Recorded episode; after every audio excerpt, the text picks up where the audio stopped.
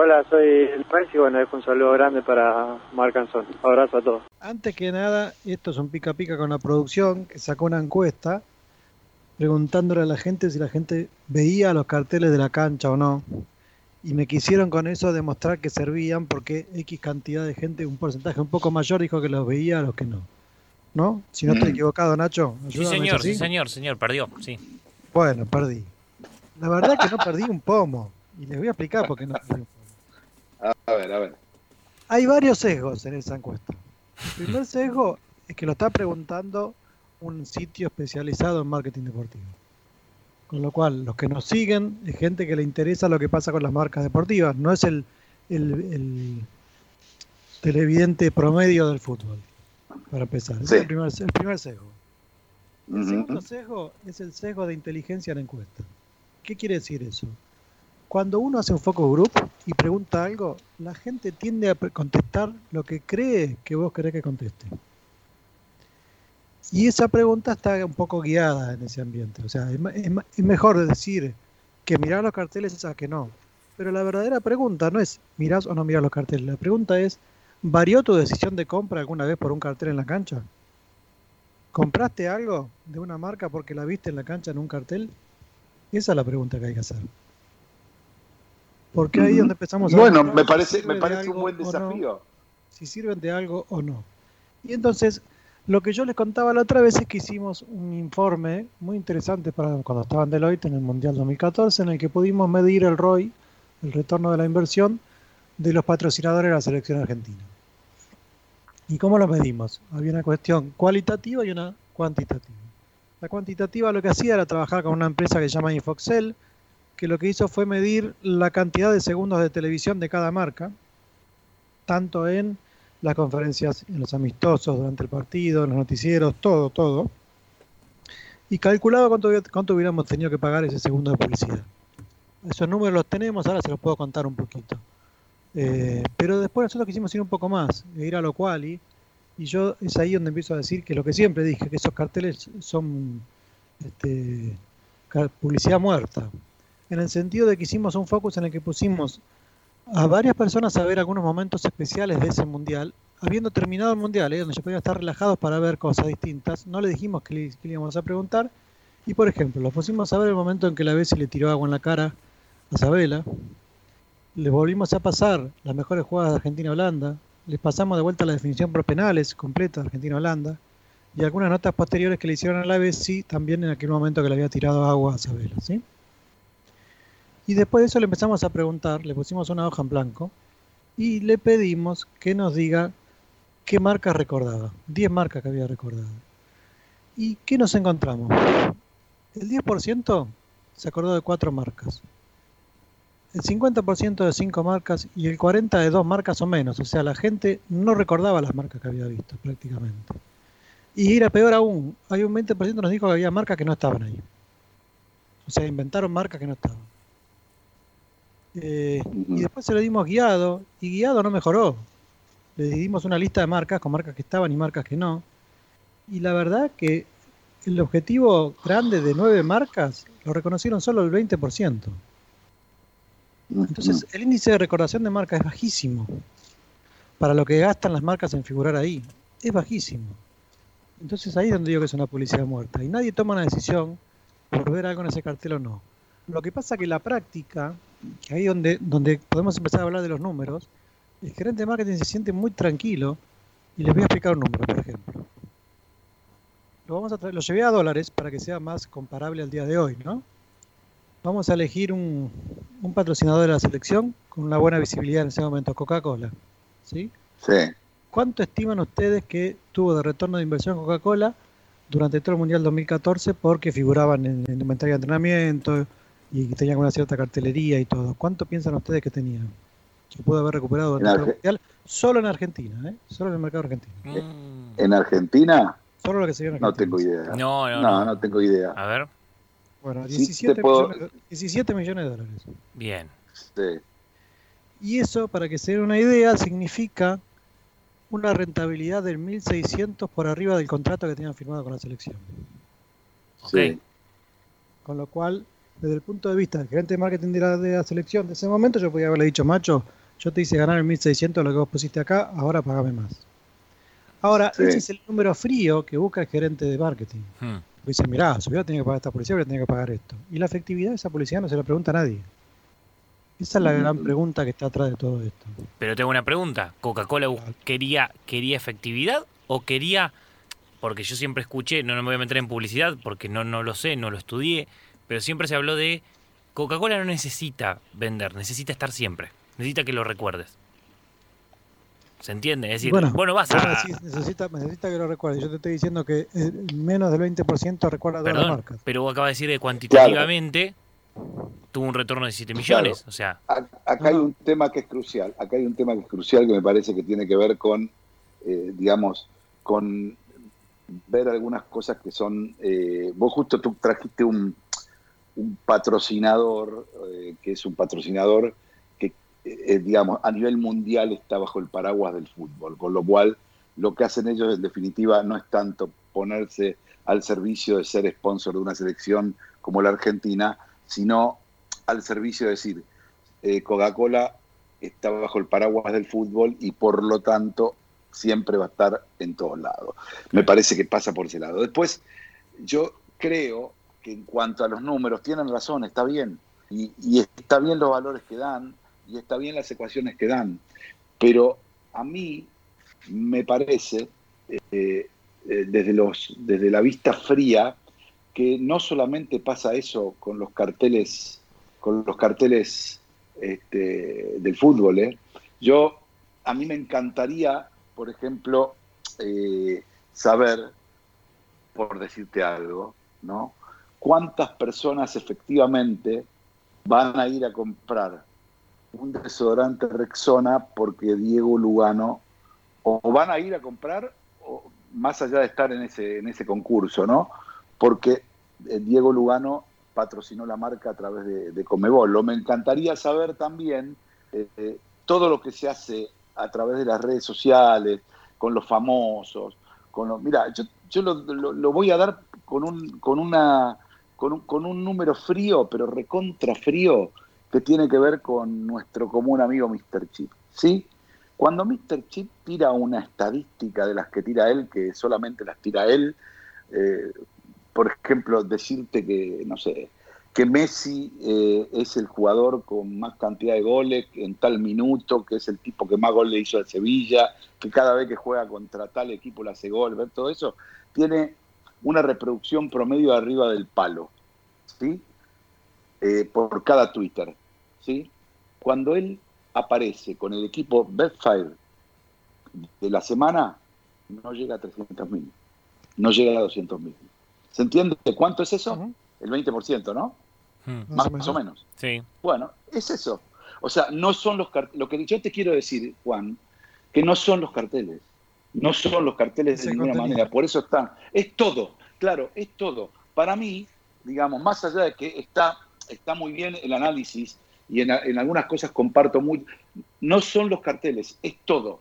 ¿Se entiende? Es absolutamente todo. Es decir, es la recordación de marca de lo que vos pongas en el aire o por la tele. Lo mismo, voy, vamos al programa más visto de la Argentina, Masterchef, por ejemplo, que eh, en televisión lo conocen. Preguntale a la gente si, cuánto se van a acordar, ya no te estoy hablando de la tanda larguísima que te ponen.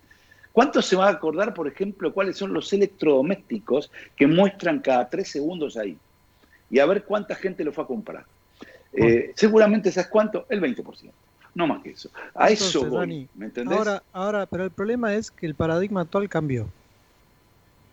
¿Qué- ¿En qué sentido cambió? En el sentido que lo que se llama Big Data se está transformando el marketing en una ciencia exacta. hmm. Y se está acabando el piripipí del creativo publicitario. Es. Ah, bueno, eso, eso sí, eso sí, eso sí, pero es, es distinto. Es decir, por eso yo no soy Bueno, tan pero contundente. eso, perdóname, esto por que eso te te acabo de decir por- va a matar un montón de medios, va a matar un montón de lugares, un montón de espacios publicitarios, porque va a demostrar definitiva y efectivamente que no son Sí. necesarios a la hora de mover la aguja.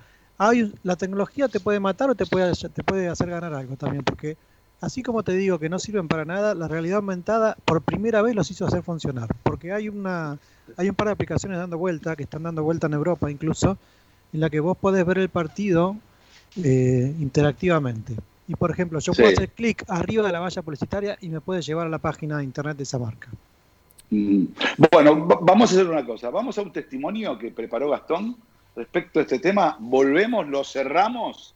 Sí, eh, y, vamos a una pausa y después. Sí. Y me guardé lo más importante para después de esa nota porque te voy a decir cuánto hubiera ganado la selección argentina si FIFA permitiera vender la publicidad en la camiseta. Vamos. Dale, buenísimo. Vamos.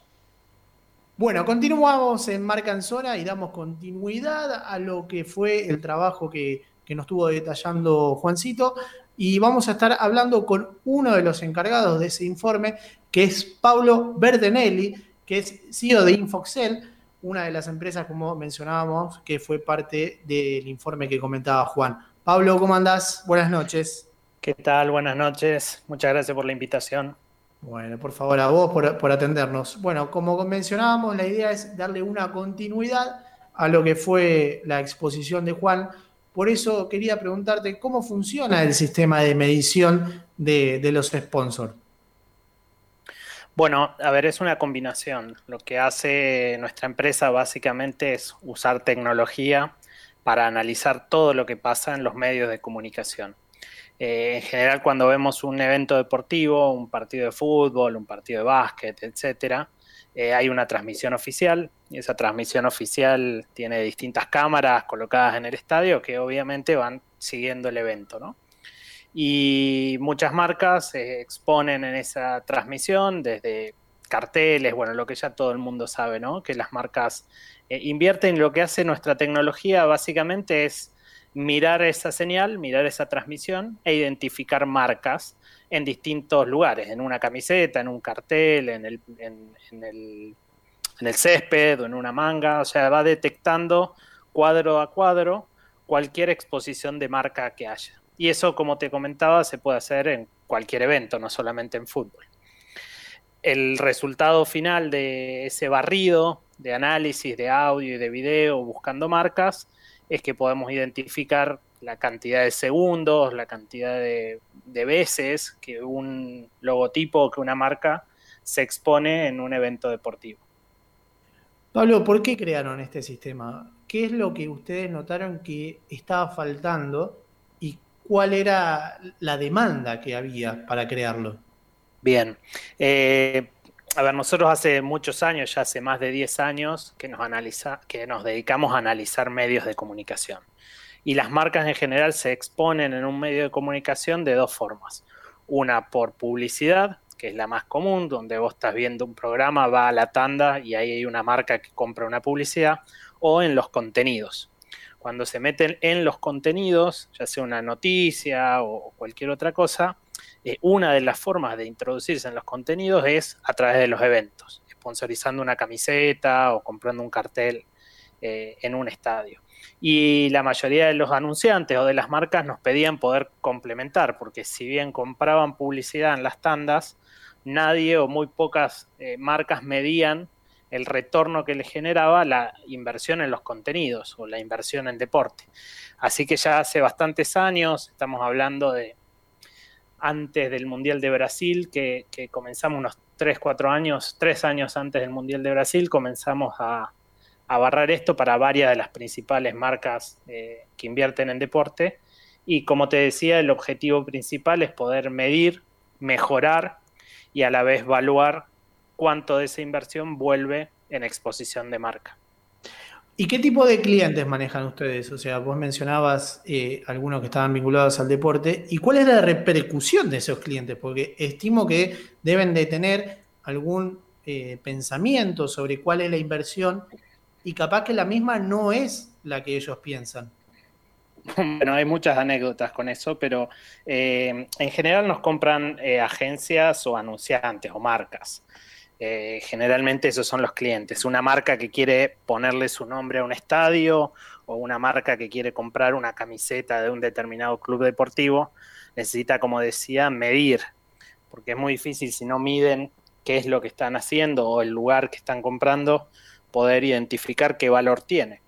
Entonces las reacciones eh, son distintas. Las grandes marcas que compran estos sistemas están acostumbrados a la medición continua de todo. Entonces cada acción que hacen utilizan nuestras herramientas para medir, para mejorar, para conectarse con otras nuevas acciones, como te decía, y otras nuevas, por ahí marcas más pequeñas, que hacen su primera inversión en deportes y que quieren ver cómo les está yendo.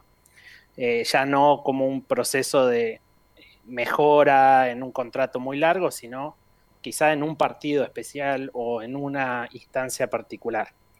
Eh, así que clientes hay de todo. Obviamente, como te decía, hay algunos que compran creyendo que se va a ver toda la transmisión, su imagen, y a veces por la velocidad de las cámaras, por ejemplo, los logos quedan eh, muy poco visibles, u otras marcas que eh, compraron, no lo sé, la famoso, viste, las sombrillas que usan las promotoras, que están con marca, y decían, bueno, vamos a poner las promotoras atrás de todas las cámaras, y después resulta que las cámaras tenían un ángulo muy largo, entonces las promotoras ni se veían, bueno, anécdotas de todo tipo de activaciones.